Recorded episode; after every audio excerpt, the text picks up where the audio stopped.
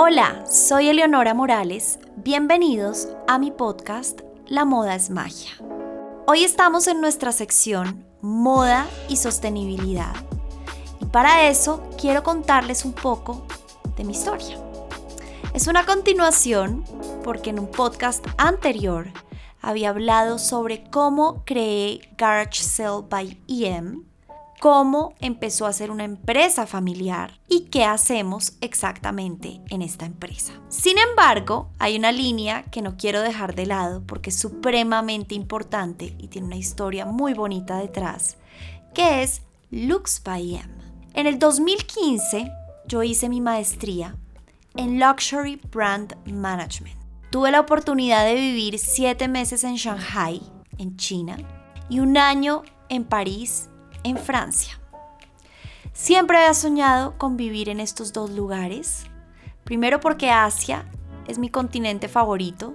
Soy coleccionista de artesanía de Asia. Me fascina cada país de este lugar. Siento que las culturas y evidentemente los idiomas, los paisajes, las ciudades son completamente diferentes las unas de las otras a pesar de que se encuentran en el mismo continente. He tenido la oportunidad de ir a Asia desde muy pequeña, así que China había sido una obsesión desde hace varios años.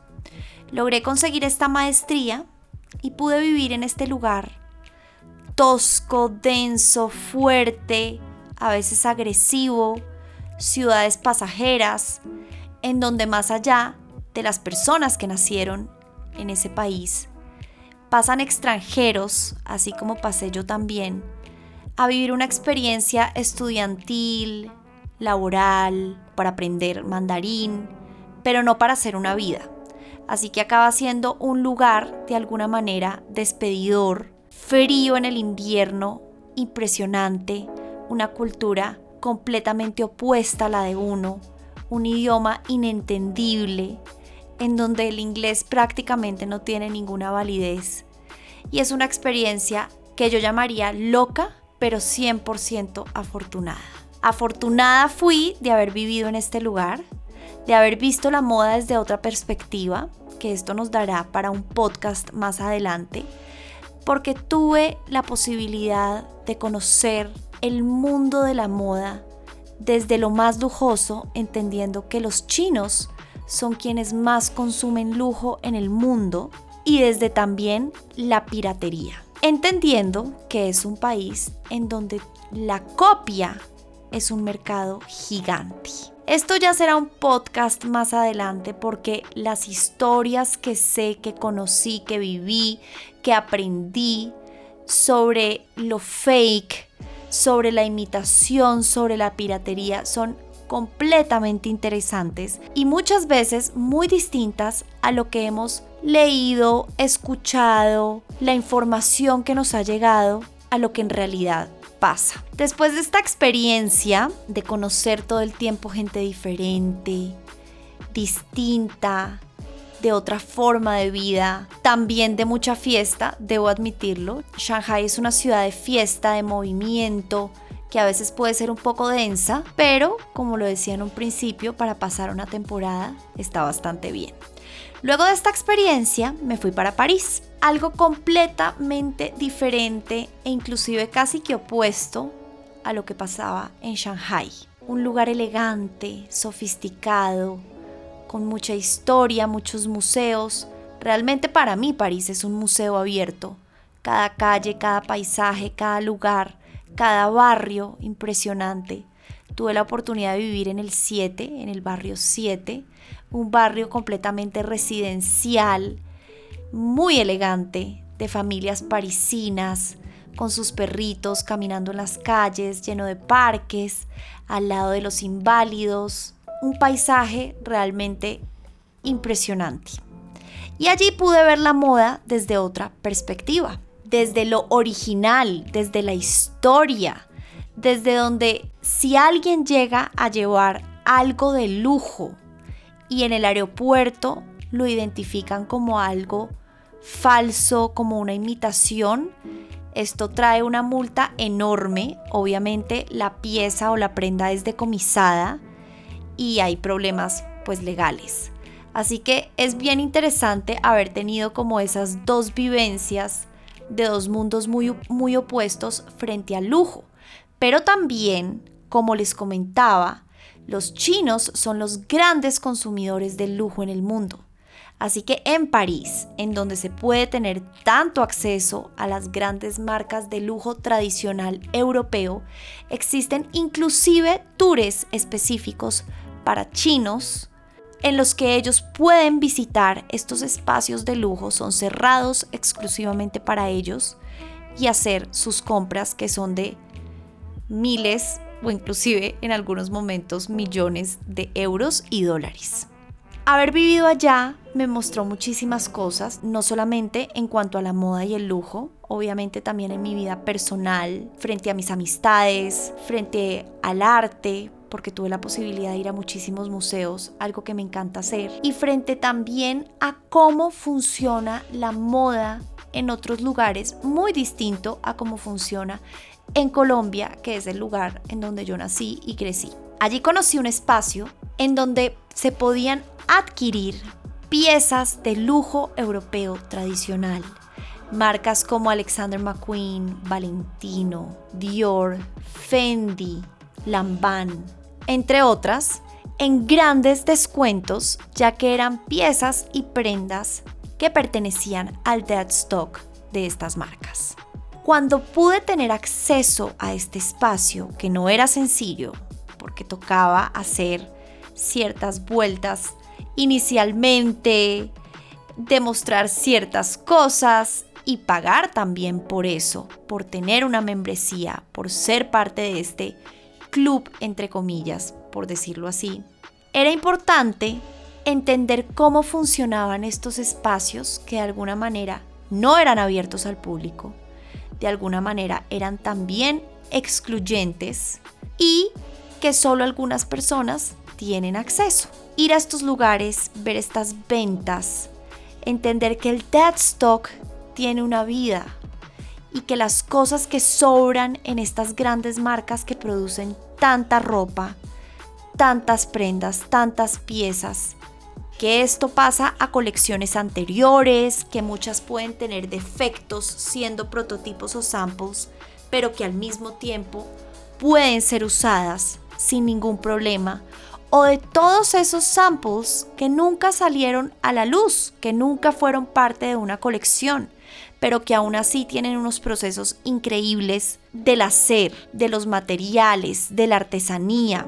Entonces, ver este espacio en donde se reunían todas esas piezas de ese stock muerto, de ese dead stock de grandes marcas de lujo, me abrió a mí los ojos. Me hizo ver la moda de otra manera. Y lo más interesante también para la gente, para mí, eran los precios.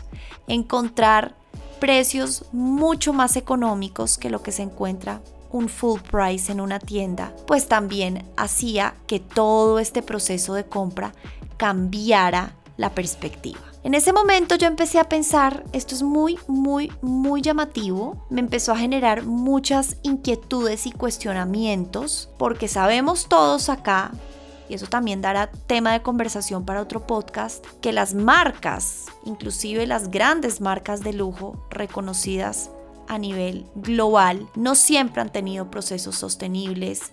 Muchas veces esas marcas no sabían qué hacer con todo ese stock muerto e inclusive lo quemaban y han pasado muchísimos procesos difíciles que para quienes los conocen ya saben de lo que hablo y para quienes no haremos un podcast sobre esto porque vale la pena entenderlo. Pero ver esta alternativa tan maravillosa que ofrecía un lugar como París y empezar a buscar y a entender que esto no solo pasaba en París, pasa también en Miami, pasa también en Tokio, pasa también en New York, pasa también en Berlín, pasa también en Madrid, en Barcelona y en grandes ciudades, pues me hizo pensar que también podía suceder acá en Colombia.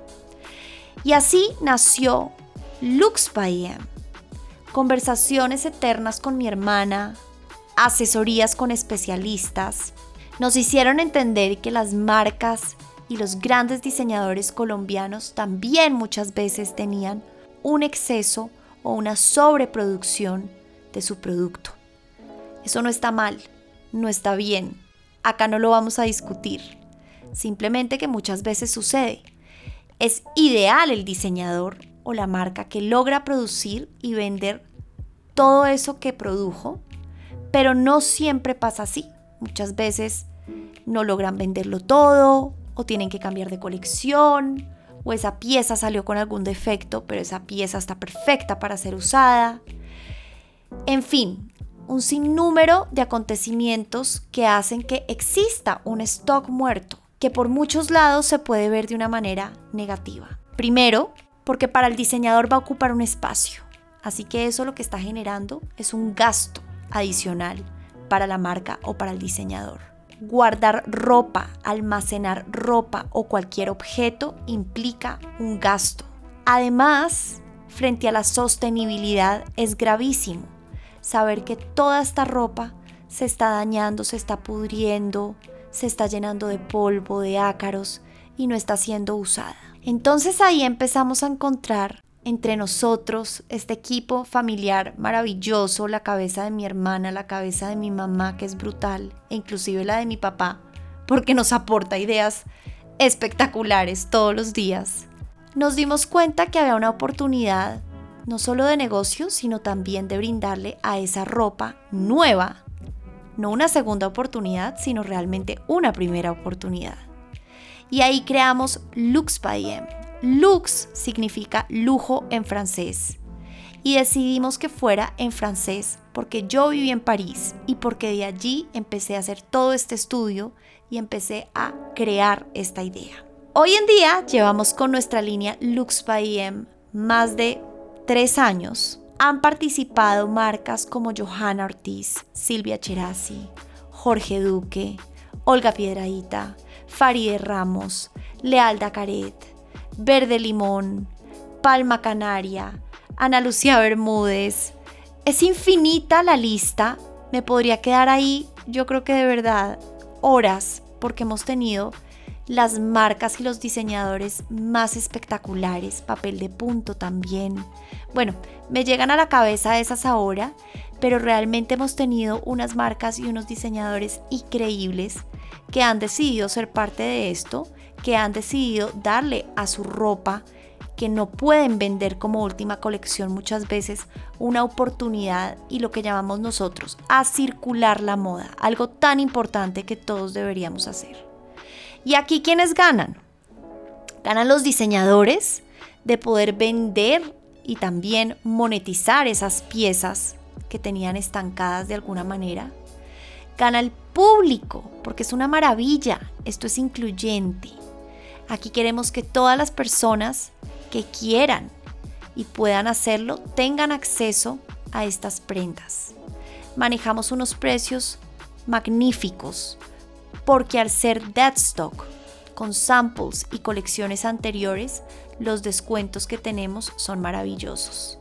Muchas veces, como siempre lo decimos, esas prendas pueden tener ciertas cositas, pero eso no afecta el estado de la prenda es decir, que puede ser usada sin ningún problema.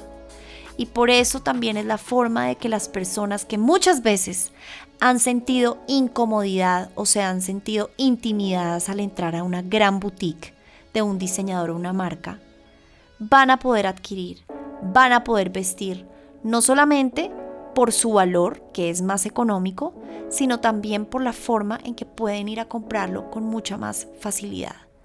Nosotros tenemos la posibilidad de que la gente vaya a nuestros eventos físicos o también que la adquiera a través de Instagram en nuestros lives o página web. Así que la gente va a empezar o ya empezó a perderle el miedo a comprar esas piezas y esas prendas de diseñadores y marcas que tanto admiraba. Para nosotros esta ha sido una línea absolutamente ganadora mi mamá, mi hermana y yo hemos utilizado diseño colombiano desde hace muchísimos años y poder brindarle la posibilidad a las personas de utilizarlo también ha sido un logro y un éxito impresionante para nosotros.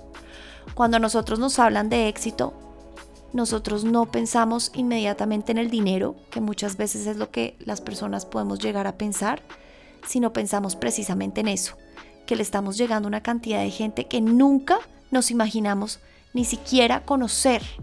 Personas con vidas completamente distintas a las nuestras. Y eso es lo más bonito de este negocio. Saber que toda esa gente nos está oyendo, nos está viendo y está adquiriendo todas estas marcas y estos diseñadores colombianos.